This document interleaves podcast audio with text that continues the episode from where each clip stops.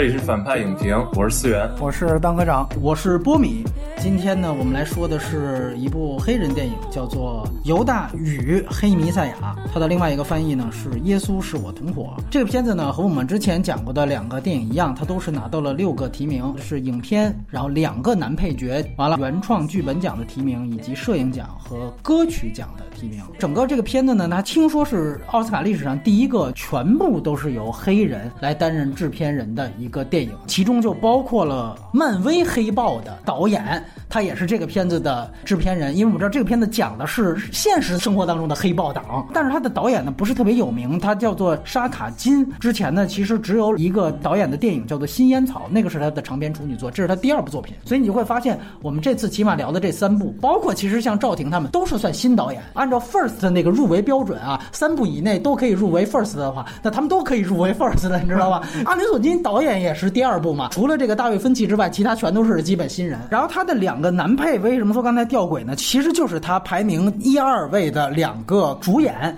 一个是丹尼尔卡鲁亚，他是之前曾经凭借《逃出绝命镇》提过奥斯卡影帝的。完了，还有一位呢是叫凯勒斯斯坦菲尔德，他呢之前演过我们在好莱坞十年谈到过的《抱歉打扰》。原来好多时候我看他是演喜剧，包括我们之前聊过长节目的《原钻》里头也有。他冲出康普顿等等街头小混混啊，这种典型的黑人形象，他演过很多。其实他跟刚才提到的卡罗亚一起演过《逃出绝命镇》。关于他资源方面，他其实现在也已经出了官方的中文字幕了，版本也非常好啊。然后他的出品方是 HBO Max 啊，金属之声是亚马逊，所以这两个都是新型的网大，都拿到了这次的奥斯卡的最佳影片提名。我们也给这个片子打一个分数，然后看看推荐与否。大科长这边先来，我打五分，因为我从电影本身的上面的最基础的东西没做好的话，我觉得这个分我打不高吧。但我还是推荐，不管是奥斯卡系的影迷也好，还是其他的影迷也好，我还是推荐看一下，因为它毕竟是一个真实事件改编的，就是你从这个电影当中还是能够获得一些很多有效信息的。资源这边，我给七分吧。它是一个很好看的类型片，丹尼尔·克罗亚的表演我觉得特别棒，推荐于中国的外卖群体。其实就很多东西我们发现很熟悉吧，讲了很多工人的斗争和 FBI 的种种龌龊的行为来如何打击人们团结在一起。就这些东西，其实在其他的国家也都有很多其实类似的罪名啊，什么有很多国家有什么嫖娼罪啊，或者什么就找事儿罪啊之类的。虽然过去了已经几十年了，但是仍然在世界上还是共通的。所以我可以推荐关心国内的一些工人事件的呀，关于国内外卖事件的呀人，可甚至可以当一个外卖骑手那篇特别火的文章的一个隐身电影，看看其他国家的这些情况。我给五点五分，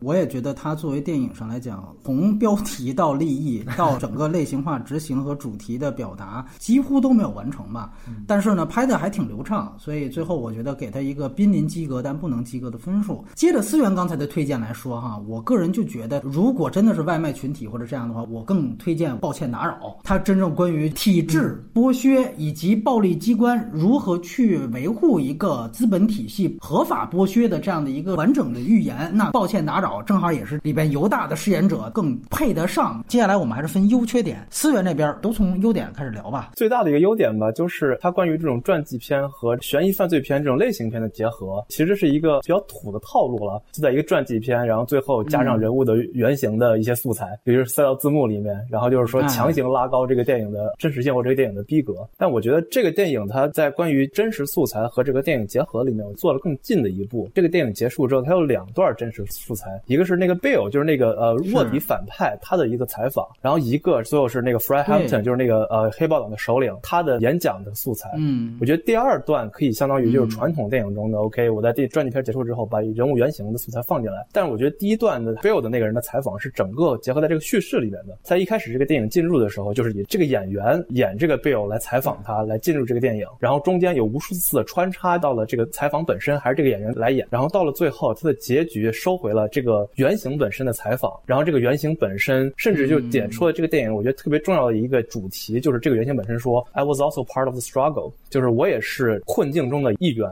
我并没有做什么错事。最后这个结局倒绕回来，这个人物的收尾吧，我觉得特别棒，让你真的感觉到给这个叙事增加了一层啊内涵在里面。这个就说到了一点，我觉得这个电影的剪辑特别的帅气，包括他一直在从采访的素材，然后到现实他采访中说的故事交叉，我特别特别喜欢这个电影的片头 Bill 的视角，就是他在偷车，然后跟 FBI 抓住，然后 FBI 就那意思就是说你要不要入伙，然后之后这个 Bill 这条线就断了，就直接换到了 The Fred Hampton 黑豹党这条线，然后在他在讲课的时候，就镜头移下面的学生，然后突然最后一个镜头移到了这个贝尔，就是发现他已经现在卧底了，叙事特别的精巧，就是类型片的这种剪辑方式。再包括那个黑豹党区那个拉帮结伙，就特别像那种速激或者盗匪片里面，嘿，你来加入我们吧，我们来加入我们吧，我们来一块儿做个大事儿那种感觉。就我觉得就是他在把这个传记片、类型片和试验原型的结合这点，我觉得特别棒。朱达森 Black Messiah 社会影响特别大的，尤其是我们都知道之前的那个 Black Lives Matter 的事件，我尤其建议中国的观众看，因为就是大家其实不管是对于整个这个 Black Lives Matter 的运动，其实大家都是不清楚的，或者甚至是有偏见的。我记得还之前有个新闻，好像中国还在抵制《华尔街日报》，是是因为《华尔街日报》一个标题是什么 “China is the real sigma of Asia”，中国网友直接就炸毛了，说辱华对东亚病夫这是一个历史事件的梗，你怎么能随随便便提这个词？那你就你能理解为什么警察对于黑人的这些暴力行为，即便是至今，哇，你可以解释说他是不小心误开枪了怎么样，会引起这么大的反弹，就是因为这个历史原因，就是在历史中。黑人是如何被警察粗暴对待的？甚至不仅仅是粗暴的，是违法的，是用极其恶意的想要抹杀他们的这种行为。这个电影中体验了很多 FBI 那些龌龊的事情吧？就比方说，其实我是在犯法的，我是故意杀人，然后怎么样，这样我就可以有搜查令。但现实中的 FBI 的可能方法可能更龌龊。我觉得中国特别大一个误解就是说，黑人就是很多社区在吸毒，很大一部分原因，尤其是在纽约的社区，就是因为 FBI 故意在黑人社区中贩毒。《枪阳火线》那部电视剧对吧？一个原因是因为就像这个电影中显显示的一样，就是说。这样方便抓他。另外一个就是培养卧底，然后瓦解整个内部运动，让他们都精神涣散。这跟我们说西方在中国卖鸦片可以有类比性的。然后另外一个点就是对于社会关注的问题，看到一个豆瓣评论，大家对于每个人都要吃上饭这种社会主义言论特别的反感。就是共产主义和社会主义这个问题是在于，难道让每个孩子都吃上饭，让每个人拿到医疗保险、有医疗条件和每个人都受到教育，这不应该是每个社会都应该有的东西吗？其实这也就能反衬回来，他们说的为什么这些黑人想要做的，或者这些少数族裔想要做的，他为什么是 part of the struggle？他们为什么即便是啊卧底也是整个困境中的一环？他们根本没有作为一个人的基本的条件，说他们能什么选择？我觉得这可以把他们的动机更加的丰富化吧，并不是说我们就是一伙暴力分子，我们就是要暴力夺权。他们是有自己的很多社区内部的，或者他们少数族裔内部的困境的。然后这个困境导致了他们到这一步，我觉得更多是让中国的观众能看到这一点。然后我补充一个细节，它其实跟这次的另外一个大热门《芝加哥亲兄的审判》，就是阿伦索金的那个片子，其实是有在现实当中的人物交叉的。在这部电影当中的这个主角，就是刚才提到的丹尼尔·卡鲁亚，他饰演的弗雷德·汉普顿，在《芝加哥审判》当中其实也有一个小角色来饰演他。这个片子当中也提到了在《芝加哥审判》里面的法庭上羞辱那位黑人的这样的一个事件，包括这。这里面提到的那个芝加哥可恶的那个威利的那个市长，在芝加哥审判里也是一个主要的靶子。我其实不太喜欢这片儿。那你先说缺点。首先啊，这片儿提名两个男配就离谱。你首先你不知道奥斯卡配角和主角戏份到底怎么界定的，这现在就更乱了啊。对，第二个就是犹大这个角色，无论从选角还是表演，我都不认可这个角色。就是刚才虽然说的最后这段真实人物的这段采访，其实非常非常重要的。嗯，你从这段。采访当中，你可以看出这个人是一个信念特别强的一个人。嗯，对，他是有他自己的一套个人哲学的。这个角色他在事情经过了之后，他还能如此坚定，可以证明他这个人并不像电影里面表现的那样子。他在电影里面，这个角色是一个摇摆不定的，他有他的纠结的地方。从一开始他是被迫，他可能会受到弗雷德·汉普顿的影响，然后到最后你也不知道他为什么一定要坚持听 FBI 的话，最后还给。给他下药，他一整套的流程是跟真实原型非常非常不一样的。一开始，FBI 问他：“你对马丁路德金和马尔科姆 X 你是怎么看的？”他说：“他说我根本就没想过这件事儿，因为真实人物在当时只是一个十七岁的孩子，他没概念，对他没概念。真实人物在十七岁的时候，他从头到尾都是一个不懂事的孩子，做了他觉得正确的事情。但是在电影里面，却是用非常好莱坞化的故事的套路，把他塑造成了一个类似于刘德华。在无间道，对对对对，一开始就是一个被迫的，到最后了，我想做个好人，但是由于某种外界的因素，给他施加了压力，让他做了一些龌龊的事情。在电影当中是完全没有表现出促使他去当一个叛徒的真正的。动机和他真正属于他个人这种信念。因为你在电影当中，我就只是纯粹的怕坐牢。如果真的是这样子的话，我觉得这个人物完全不值一拍。而且我觉得他选角也是有问题的。这个男演员其实，在荧幕当中的这个表现，我觉得他至少是二十五以上，好像二十九，一个二十九，一个三十一，这演员。所以跟那种就是毛头小子干一些这种事情，你你是没有办法去带入这个角色。比尔他这种背叛跟《无间道》那种背叛，或者说我们常说那种卧底，他是不一样的。比如说好家伙那种，对吧？就是就这种那是背叛兄弟，对吧？对对对。呃，然后你在那个《无间道》那种是其实是警匪之间的这样一个，但是。在这部电影里面，你既然用了一个犹大跟黑弥赛亚这样的一个隐喻，你其实背叛的是一个神。你要背叛这样一个人的话，那你更应该给他去安置一个叛徒他的心理动机也好，或者他的信念也好，以及他个人这种行为跟神所代表的这种就是行动，或者是理想主义或者社会主义，到底有一个什么样的冲突才对？但在电影当中完全没有。所以我是觉得犹大这个角色和这个演员在这当中的表现是完全不可信的。汉姆顿这个。角色也是有问题的，他这个年龄是不符的。汉普顿其实他死的时候只有二十一岁，他其实可以算是一个天才般的一个青年政治家。但是我其实从表面上看到的是一个身材稍微有点臃肿的这样的一个接近于一个中年人，一个非常甚至有点油的这样的一个政治家。在演员的这个表现上或者选角上，你给我的印象是这样子的。然后你到最后，你给了我一个字幕，你给了我一段真实的这种这样的一些录像，这就让我会觉得我没有感受到一个青年才俊在当时。那么复杂的一个社会环境下，他是以何种的这种政治理念，以及他是一种何种的这种活力，或者他怎么样去表现，就是我是在电影当中感受不到的。我唯一在感受得到，其实也就是这个演员即在演讲，而且是重复我是一个革命家或者怎么怎么样，就是这两个主要角色，你是这部电影的核心嘛？你这两个角色都让我。觉得不可信的话，那你等于说整部电影都垮掉了。还有一个就是说，那个汉普顿他本人的这个政治理念，其实，在。电影当中其实也没有表现的特别清楚。他在电影当中给我表现的一个政治理念，他其实是建立一个彩虹联盟。这个在我看来，其实是最符合现在的一个价值观的这样的一个政治行动或者一个政治纲领。就是他把所有的不同种族的人都联合起来，然后要去，其实相当于一个无产阶级的人民一个大团结嘛。对。但在这个电影当中，我觉得戏份有点少，而且他不断的重复他给多少多少黑人建立了一个免费的食堂，不断的重复他自己的一个政治纲领是什么。但是在实际的影片当中。并没有呈现出，就是他所要服务的一些社区也好，他所政治就是汇集的那些人群也好，在电影当中其实是没有呈现的，就缺乏细节嘛，更像一部类型片。但是它真正要表达的东西，它其实是没有拍出来。因为被暗杀的这个事情，应该是好莱坞第一次拍。我是觉得在这方面，在人物塑造这方面，以及在历史的细节的呈现这方面，我觉得是非常非常失败的。首先，第一点，这次奥斯卡的片子基本上全都是宗教片，或者它全都有宗教隐喻。这个电影是最明显，但在我看来也是最肤浅的，就是它这个犹大和耶稣，弥赛亚就是耶稣嘛，犹大和耶稣的这个比喻，要非得硬对应这两个人，我觉得就不是怎么太成立。就是犹大对于耶稣的背叛，某种程度是一种叛教。他的意思是说，我先是你的信徒，完了我受到魔鬼的蛊惑，背叛了耶稣，把耶稣出卖了。这是原来的原教旨主义的意思。这个里头，你从一上来开始，这个所谓反面角色，他就是一个偷车贼，他根本就没有信仰黑豹党。完了，实际上是他因为要想不坐牢，他被这个白人给威逼利诱，他才像刚才思源说。很漂亮那场锦鸡一样，才去第一次听了这个男主角，也就是黑耶稣的这么一个讲座，等于他跟这个黑耶稣第一次见面，他就已经是卧底身份了，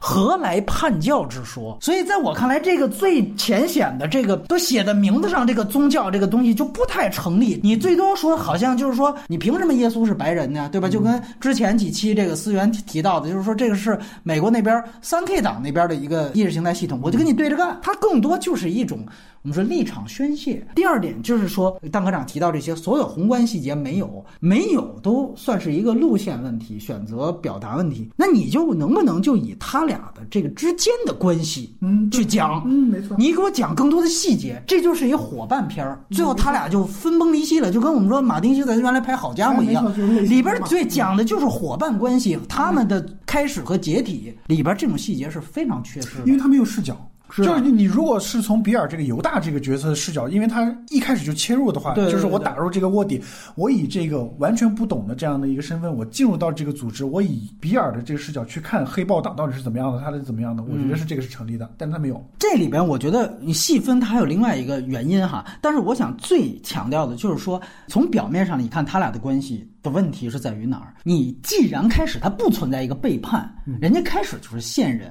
那么我希望展现出来的是，你比如说他中间确实也经受过组织考验，嗯，但你会发现是那女的带着另外一打手在那车里，就是考他电线打火吗？你耶稣呢没在，我派守卫人去的。再到中间一度你注意到，就是这个耶稣等于是被诬告之后，他就进监狱了，嗯。犹大还是在外边领导了一阵革命工作，干得还不错，所以你会发现这俩人关系很多段的这个应该有的交集，压根就没有。大量的笔墨全都是俩人分着拍的。那么你这个最后说谁背叛谁，这个何来所谓这样的犹大跟耶稣的关系？你包括到最后那场夏安庙那场戏，拍的都很浅。他拍的更多还是主要在歌颂这个耶稣，说你们不要想我了，我把钱给到大家，还是去建免费医院吧，我就不跑了。完了，他这时候说，那咱俩来一杯，就这么一句话。你这场戏，这就是那个最后的晚餐啊，就这么一句话，你这拍什么呢，大哥？而且你分不清犹大当时那个表情到底是因为害怕，还是因为他舍不得杀，还是因为他都可以，但是细节太少。但问题就在于他没有把这种复杂情感给呈现出来。完了，其次就是说他为什么会出现，比如说两个人微观关系的缺失。如果按照刚才邓部长说的，就比如说它可以设计成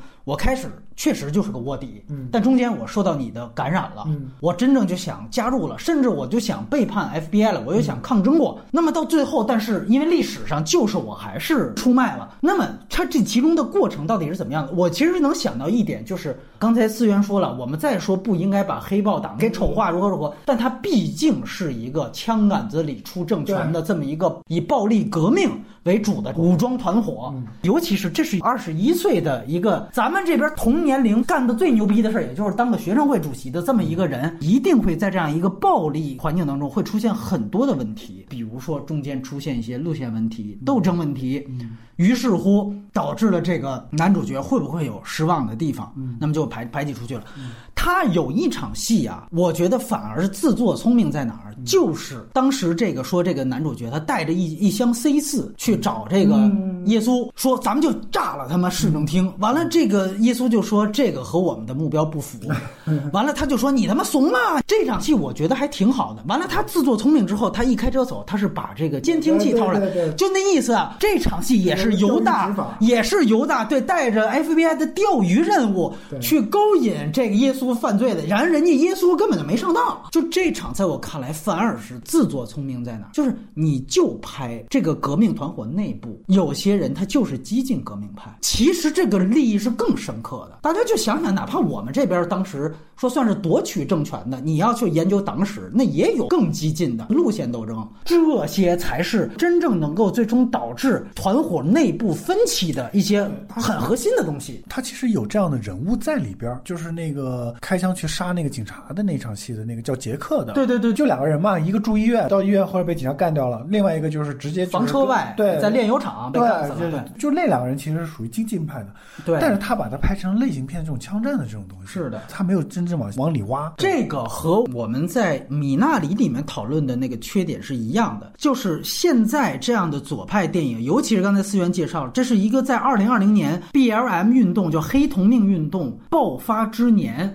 所诞生出来的这样的一个，或者被捧成热门电影的这样的一个黑人的电影，它其实就已经在这个左翼内部具有了相当强烈咱们这边主旋律电影的很多特点。最大的一个特点也是局限性，就是它不能展现他们内部太过于激烈的分歧。所以你最后发现他们内部都没有分歧。如果有吵架，一定有一方是白人挑唆的。就哪怕说我是激进派跟这个谨慎派的这个争争斗，那激进派也是钓鱼执法，一切都是白人的锅。说白了，就内部就是一点问题都没有，怎么可能？这就是主旋律电影的特点。可是恰恰这个电影，你又在讨论的是犹大和耶稣，它又就是个内部故事。你要真的像说，呃，亲生子，他就真正有法庭戏，跟一个白人法官干。那也就算了。您这还就是内部的戏，所以他内部戏就全部弄成都是外人的锅，就是浅薄化了。对，其实接着那个思源的话说就是就是思源说这个片子其实可以展示，就是当时 FBI 就用了很多龌龊的手段去、嗯去去制裁黑人嘛。但是我是觉得这个片子为什么不好好利用这一点？它其实并没有拍出来，你知道吗？就是刚才你说为什么要用弥赛亚，这个弥赛亚其实是胡佛提出来的。呃我查一点资料，就是就是这个历史，它其实是这两年才慢慢揭露出来，才慢慢公开。然后当时是那个胡佛就提了一个，就是我们要遏制黑人当中的弥赛亚，就是他认为就是嗯。黑人当中是有很多这样的，比如说像马丁路德金啊，或者像像这样的一些人，马尔科姆嗯。对马尔科姆，他会成为就是美国领袖，对，他会成为一个领袖人，他会对美国社会造成一个非常大的一个破坏。嗯，所以他当时是有一个文件嘛，列了五个目标，大概就是反正就我要把这些人都扼杀在襁褓之中，嗯。对我要达到一个什么样的目的？之所以会有犹大这样的人，其实都是因为白人警察，都是因为 FBI，都是因为美国政府的错。但是你在电影当中，你并没有看到真正的就是有这样的体现。它只是一个剧情上的，就是我我我 FBI 让你去做这样的事情，就是它是一个非常脸谱化的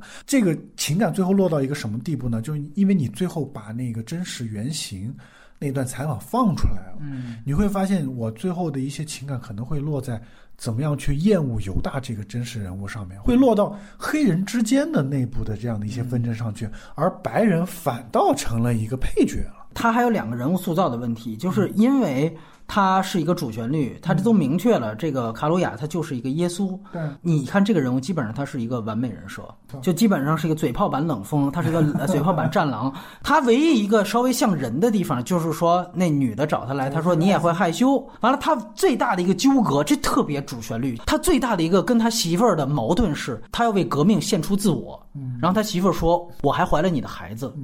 这其实就是一个舍小家为大家的故事，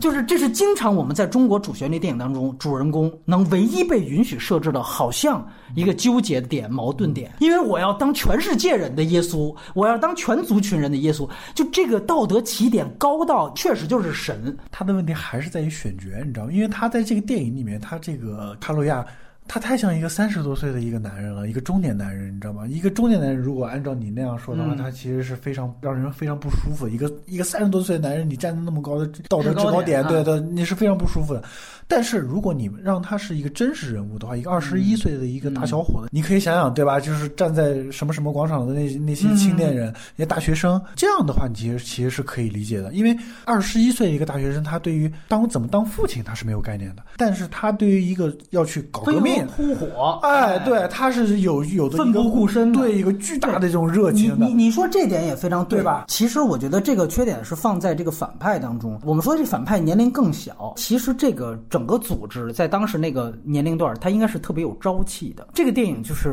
你现在拍出来就是没有朝气。他的配角如果真的是一个十七岁的孩子的话，那这里面他不断的被白人警察 PUA 这个的一整套 PUA 操作，他就可能会带出刚才思源所提到的一整套白人去训练一个黑人犹大的一个过程。与此同时，也不会去放大犹大的罪责感。现在他把他拍成了一个偷车，虽然穿帮好像也说你是一个毛头小子，但是真的这个演员太大了，所以他变成把所有责任放在犹大身上，因为你又叫犹大。思源刚才说的开头的那一段，我其实其实觉得拍的还挺好的。如果你不知道史实的话，嗯之后的一场戏是什么？就是他被抓了之后，就是当时是呃报警嘛，他偷车一场戏，马上紧接着是他在审讯室，嗯，然后他头流着血，对吧？你就可以想象得出，对对，他是被受到刑讯逼供或者怎么样，会被警察打了一顿。而且他那个演员当时的表演也是不错的，但仅仅只限于那一个开头。缺点说到最后，他其实发生在六十年代末嘛，就一直在提毛语录，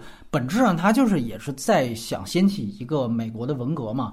那你其实可以对比一下，哪怕戈达尔在欧洲，他也是有掀起文革的想法。你去看那样一批人，包括中国的红卫兵，都是十几岁。嗯，大家可能对黑人运动没有概念，但是我们对红卫兵都有概念。对，你就想想，这就是一群黑卫兵。你说他是朝气也可以，你说他是杀气也可以。是恰恰是这样的一批革命者的最本质的气质。这个电影恰恰失去的就是这个东西。其实我觉得这片子最应该对标的电影是应该是《冲出那个康普顿，康普顿，对，他里边也演了嘛，对，一个演员嘛。你看《冲出康普顿》那个朝气跟那个活力就非常非常那个，而且他选角也选的特别好。那个《Dog Dre》的那他选的那个演员就是对对对非常年轻，而且你你你大家原型非常像。你包括你记得像那个《月光男孩》的第二阶段。就是那个最后反校园霸凌，那没错，冲进去拿椅子，就应该是那个演员的那个时期的那个演员那种样子。他如果跟那个《冲出康普顿》就是对比的话，他其实与其拍成现在这个样子，他还不如像康普顿那样拍更商业一点，拍的更不见道一点。对对对对，他那种就是包括他的配乐的元素也好，包括他的剪辑的这种，他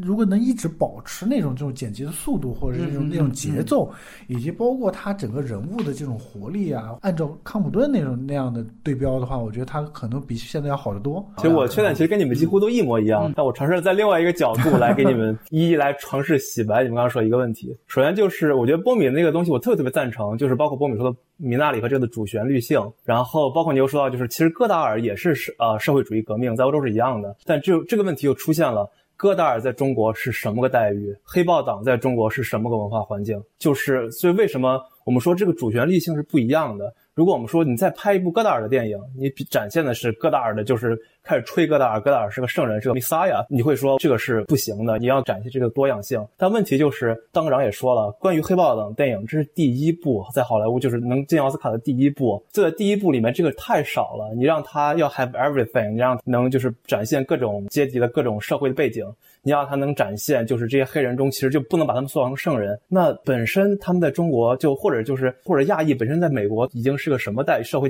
情况了？你再说 OK，那你这个电影不能往好的方面展示。这种少数族裔电影只有一个机会，他要是这个机会都还没有抓住，再没有把少数族裔写得更加的像人，那下一个机会要等到什么时候呢？就是这这到了一个电影的社会性或者一个艺术社会性的问题。那就比方说，我们开个玩笑，就是一个罐头摆在博物馆里，这个罐头有什么完整性，有什么技术性？就像叶海燕写着“校长开房请找我”这个标语，就有什么技巧性？但就是放在这个社会的语境下，“校长开房请找我”这个标语，就是中国二十一世纪最有影响力的行为艺术之一。我觉得特我特别赞同你们说，就是它的技巧是不够的。它是要有展现更多面性的，包括他们的暴力夺权，他们的暴力性。其实鲍米在说的时候，我更想像的是一个，就是这些孩子的这些鲁莽性，这些就是嗜血性，这些暴力性，其实特别像就是那个无尽之兽那个电影。但问题是，现在黑人在美国，警察已经对他们是这个待遇了，你再把他们的嗜血性，就唯一一次机会，黑帮党的机会表现出来，这个社会影响会怎么样子？就是因为我觉得，就是社会话语权的不同，导致了这个问题。更大的一个体现，就是最最最大的问题，就是选角太失败了。为什么？就是说体现出来犹大也是这个苦难中的一部。分没有体现出来。你想想，如果是一个十七岁的孩子被严刑逼供，然后他根本没有社会上升的出路，就包括说他们其实，在贫民窟里嘛，就是出生哈姆顿其实也有这一点，他是没有上升出路的。就开玩笑，你除非做说唱歌手，做一个 rapper，或者你除非贩毒，要不然你是出不来的。在这种绝望的情况下，这一个孩子能选择什么？他又被疯狂的 FBI PUA，这种东西他没有拍出来。问题是就是说他选角不够。但问题就来了，中国老师说政治正确，说什么你看这是全黑人电影，黑人卡斯，就是如果现在在好莱坞想找出来这一群。十六七岁的孩子可以演 Fred Hampton，再可以演一个就有了刘德华那样子内鬼的角色，根本找不出来这样子的人。你可以说《冲出汉姆顿》是一群，就是也是年轻人在演，但他们问题是他们演的是一部分是自己的生活，是 rapper 的生活。但你要现在找一个十七岁的就二十岁的呃黑人演员，能 deliver 这个人的演讲程度，或者你在演表演出来犹大的这些就是内心的挣扎程度，演不出来，找不到这样子的人。每年圣丹斯的体会特别清楚，每年可能都有几十部关于白人小。孩子的圣丹斯的电影，天茶不也是这么出来的吗？但就黑裔和其他的少数族裔，你就找不到在整个社会的话语结合到这个电影里面。其实这也是这个电影发生的一个方式。我觉得这个电影其实有有一些地方还是设计了，就是说，就是他们这个地方生活条件太差了，包括那个清洁工那段，就是他去找那个清洁工，他说啊，你给我留点信息。那个清洁工说，我费了多大劲，我才在医院找一个工作，你可别，我宁愿报警，我也不想失去我这个工作了。然后他也住在一个房车里面。其实这个电影是有提及的，就包包括不同的路线斗争，但是还是一个问题，就是。它必须要主旋律，因为黑豹党虽然跟戈达尔有一样的政治理念或者相似的政治理念，他不是戈达尔，他不是白人，他在这个整个主流语境下，他们的社会地位是不一样的。Judas and the Black Messiah，我特别同意你们说，就是这个标题特别讨巧。看这个标题，你就去想看这个电影。嘿，这个电影讲了什么故事？所以说，我觉得它更像一个类型片嘛。它是一个用起了一个讨巧的类型片的标题。这个让我特别联想到的就是之前那个《地球最后夜晚》的宣发事件。就电影的主题，比方说跟最什么电影《最后一吻》没有任何关系。这个故事其实不足以支撑整个犹大和耶稣的这个冲突对比。但就是还是回到那句话上，它其实更像是一个类型片，包括它类型片的拍法，包括他选这个标题。要不然就是更多的群体是不会看的。有多少人非黑人会去看黑人电影呢？如果他不把他自己包装成一个类型片的话，他的类型片其实是扩大了他的受众的。我猜肯定会有很多红脖子，就因为这个天哪，这个这么有侮辱性的名字，这个黑人是个耶稣，我一定得看他电影到底是怎么说的。冒犯性，对，就是没办法，就是现在这个社会环境就是这个样子。这个电影缺点就是选角不行，然后太类型片太单一，但是能怎么办呢？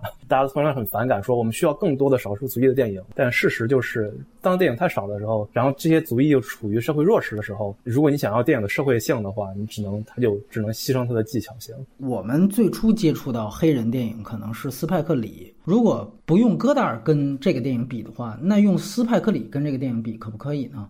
就是在斯派克里的电影当中，我也无数次提到，他讲的就没有这么脸谱化的黑白对立的这么强。就他其中当然也有白人警察的成分在，但是他其实尝试的去。探讨和还原一个更复杂的种族冲突的成因，那个在我看来可能才是真正配得上这样名字的这样的电影。如果说从为所应为到拍到现在，那可能黑人电影不是一个从从没有到有的过程，而是一个。从好到不好的过程，不提为所应为，你就哪怕提跟这个片子其实很像的《黑色党徒》，因为他们都谈到的是一个卧底的故事，只不过《黑色党徒》它是卧底到三 K 党里面，在那个里面，斯派克里他希望所讨论的这样的一个被歧视的一个环境。或者是这样的一个种族冲突的环境，都可能包括像老司机饰演的犹太裔，他都提到一个：开始我只是做一份工作，但是到在这个中间，我逐渐才意识到，哦，原来我也面临一个种族歧视的环境，这里面才有一个共同体的形成。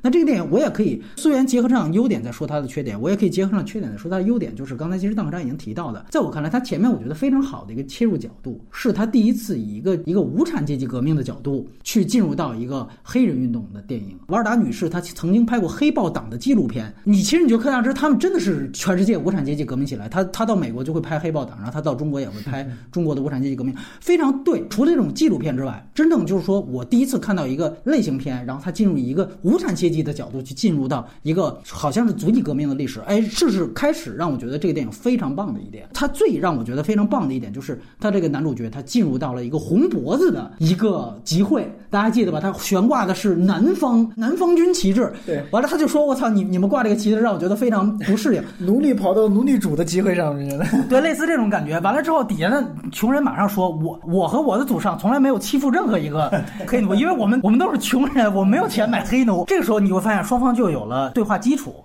然后再加上男主角非常出色的一个演讲，你会发现他真的能够联合起一批哪怕是白人族群。他可能中间在我看来，真正这个电影高光时刻，就包括他跟黄冠帮一块联手，就三方在这个是法庭还是市议会门口做出了一个集会。这虽然是黑人在上面演讲，男主角在上面演讲，但是底下负责保卫工作的是白人，说白了就是类似于美共的这样的一群白人。哎，你会发现这是这个电影真正跨越种族的，就是你提到的这种彩虹联合，这是真正的一个无国界、无种族边界的，完全从阶级观来进入，然后才打成的一个真正的一个。共同体，嗯，但是随着这个电影，就说这个男主角入狱，整个电影的风向也转了，后三分之二全部再次回到一个黑权运动来讲，以至于到他这个男主角最后晚餐再说，大家把更多时间浪费在我身上了，而没有关注我们的议题，嗯，对不起，你说的这句话就是这个电影后半段的所有问题，就这个电影在后半段也太关注这个人了，你的革命的东西呢，你的跨越种族的这些无产阶级革命的这些大串联呢，其实他前面一个一个去拜访，就是文革。里面大串联，我要串联起所有可以团结的力量，这就是一个左派精神的一个核心的一个运动的动作，这就是运动本身。你后面再还是回到一个传统的这种似无间道没无间道拍的好的那样的一种半类型片的套路，所有的前面的东西全都垮掉了。所以刚才思源说的一切，它其实都是当我们把它定义为一个黑人电影的时候，它所具备的一切政治属性和它的稀缺性。但是如果它是一个左派电影呢？你想它的问题还是存在啊。那如果比如说你去讲。讲一个开始，他们是想建立一个彩虹联盟，跨越种族的彩虹联盟。但是在中间他会发现白人还是有白人的诉求不同的地方。你要把这样的一个共同体的建立和它分崩离析的过程都给呈现出来，也可以。比如说这里边我就特别好奇，就是他到底也没解释清楚，他一直在吹的他这个所谓免费午餐计划。那这个免费午餐计划包不包括那些非常穷苦的白人？我觉得这个就可以讨论。如果你展现出来，然后你说，那于是乎很快的这个东西分崩离析也没有问题。他的一个最大的一个拐点，特别简单的轻易，就是这个人被抓进牢里了，说他抢了冰淇淋店，所以这个统一战线就分崩离析了。这个太草率了。如果这就是实情的话，那压根儿在我看来，你前面所谓建立的这套无产阶级也都是嘴炮。就跟刚才思源说的，《地球最后一晚是，这是一个标题党。你前三十分钟给我极大期待，我说这挺好的呀。我怎么后边不是这事儿，还回到原来一个黑人英雄怎么被白人算计了？这不就这么点事儿吗？斯万格里，如果让他来拍这个的话，他是绝对能拍的。对，他就有这个他敢拍知识体系。最后补一个呃优点，就是我觉得他结尾这个耶稣之死这场戏拍的不错，其实是最后定在了他女朋友的这张脸上，对对对后面是一个虚焦对，然后啪啪响了两声，这场戏是很很漂亮的，你就知道他到最后他一定得死，你看的就是他怎么死。这个受难的过程，其实他相当于是玛利亚嘛，他用的是那种圣女贞德式的那种 大特写，这是整场我觉得非常平庸的电影调度里边仅有的一个亮点。就像思源说的，现在这一帮主创，他其实是为了符合现在的一些主流吧，因为他毕竟是要整个的这个社会上，他是要取得一定话语权的，他不可能用过激的一些东西去、嗯去嗯去取得嗯这样的话语权，他只能通过这种比较符合现在的一些传播规律、政治规律的这种东西去表现这些东西。呃，我觉得这片子能拍出来，就是应该是一个最大优点了。因为像我来说的话，我其实不了解这段史实的人、嗯啊，其实这个跟思源说的有点像吧，就是你如果抛开电影当中的一些就是电影的一些技术啊或者艺术性的话啊，你能看到的是当年嗯这个 FBI。包括胡佛这政府啊，或者这样，他们是通过一个多么龌龊、多么肮脏的一个手段，嗯，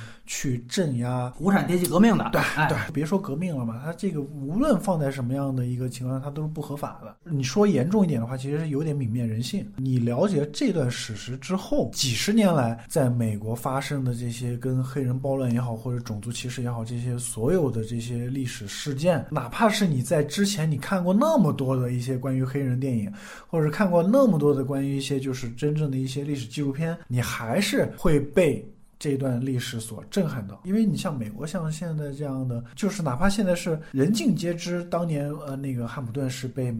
FBI 这样枪杀的，啊但是你还是有一些很多细节你是不知道的，包括呃就我刚才说的一些胡胡佛政府啊，他们那个对于黑人的一些政策，一些有些很多秘密是现在才公开的。嗯就是这部关于汉普顿的电影是这个也才是第一部。我记得我看到一个，就是不知道是美国哪个媒体写，就是为什么汉普顿的故事到这两年才才能拍，它这个里面还是有一段故事在的，只不过这段故事现在也还没有公开。这部电影拍出来，对于好莱坞来说，它可能是一个电影上的历史事件，所以它才会忽略了所有技术上和艺术上的一些缺陷，然后把它抬到奥斯卡这么重要的一个舞台来说。嗯，你建国大业得有这么一个，哎对吧？就开国大典你得拍，对吧？三大战役你得来，你这就是黑人里边的一个最重要的一个事件，比李大钊之死你就得来呀，对不对？哎，这批电影人还是希望更多年轻人知道这个事情，知道这历史真相嘛。所以得用明星。当然，这个也有好处嘛，就是说，那这样的话，更多人才会去看。估计黑豹要不是身体状况不允许，他已经接戏接的很多了，他可能这一台也接了。你想黑豹嘛，对，肯定就黑豹来演的最合适。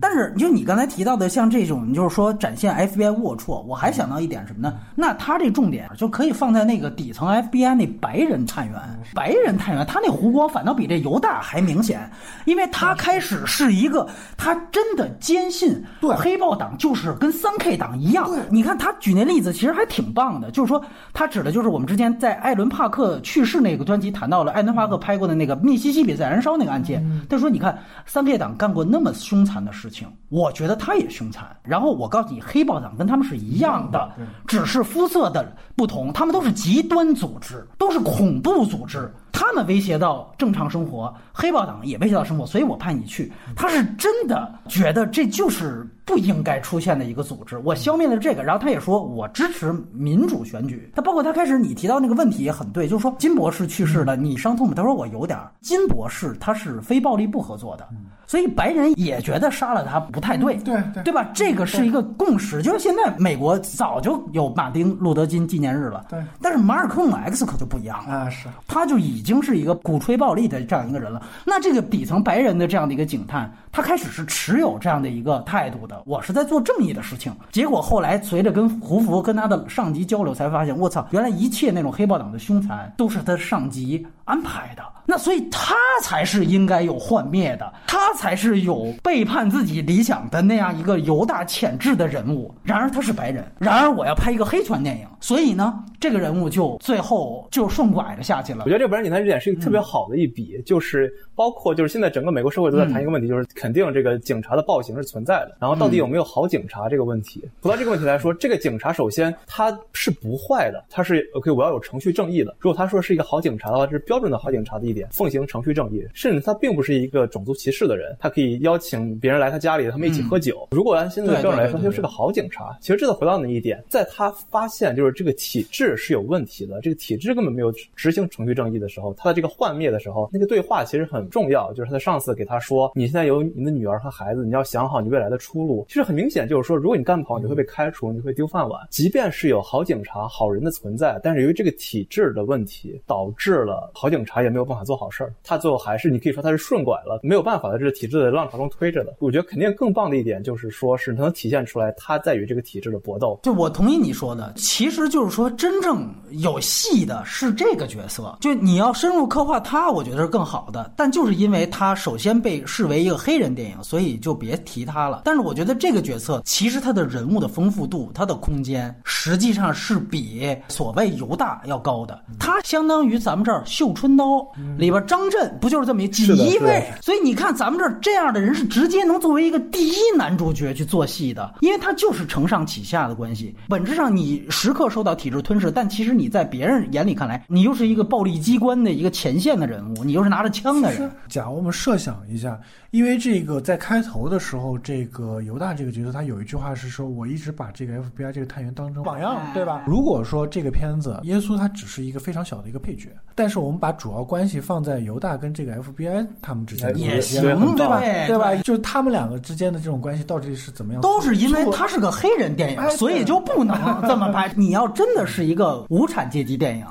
那你应该建立的就是你多讨论讨论跟红脖子那帮派你们的分合关系，你就没谈拢，你把没谈拢的这个过程拍出来，完了在私人关系上，就像刚才当科长这样。也可以，然后最后补充一点吧，就是这个犹大的饰演者啊，我之前看到他最棒的一个戏是我在好莱坞十年谈到的这个《抱歉打扰》，嗯，那个戏呢，他其实另外一个亚裔的主角就是史蒂文·元，嗯，哎，这次等于凭借米纳里也拿到了男主角的提名，等于这两个人一块都这次拿到提名了。但是我觉得真正这两个人最好的表演也都是在《抱歉打扰》里面，《抱歉打扰》在我看来就是一个真正的。无产阶级电影，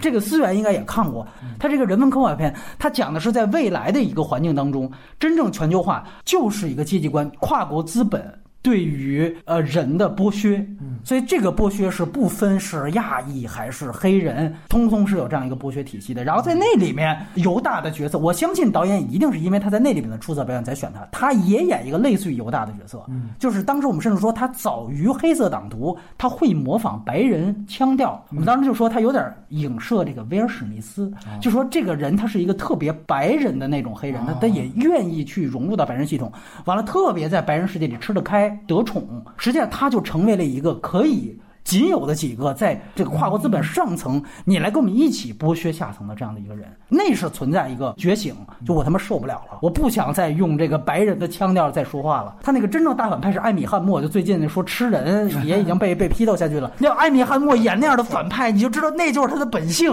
你按现在来说，那个电影在我看来是一个绝对被低估了，而且现在从种种演员的这种发迹史和幻灭史来讲，那他妈太超前的这么一个牛逼电影。我特别同意那，我也特别喜欢那个电影。然后我就是按照波米说的一点，其实那个更像是一个就是左派斗争的群像。对对对对，无产阶级跟资本家的斗争。男主角的女朋友是一个那种先锋艺术家，然后在表演那种就舞蹈艺术还是什么东西。通过这个事，就是就包括左派过程中那个安涅斯瓦尔达或者是戈达尔那些，他们不是工人，他们是艺术家，就是这也是一大批就是斗争的人。我觉得这个电影里面最后一种特别酷炫的科幻的方式结合在一起，我觉得特别棒。对，那才是因特纳雄奈尔。就这个电影就是骗炮吧，就是开始我以为是一个现实版，从历史当中找一个抱歉打扰这样的主题，后来发现啊，并不是，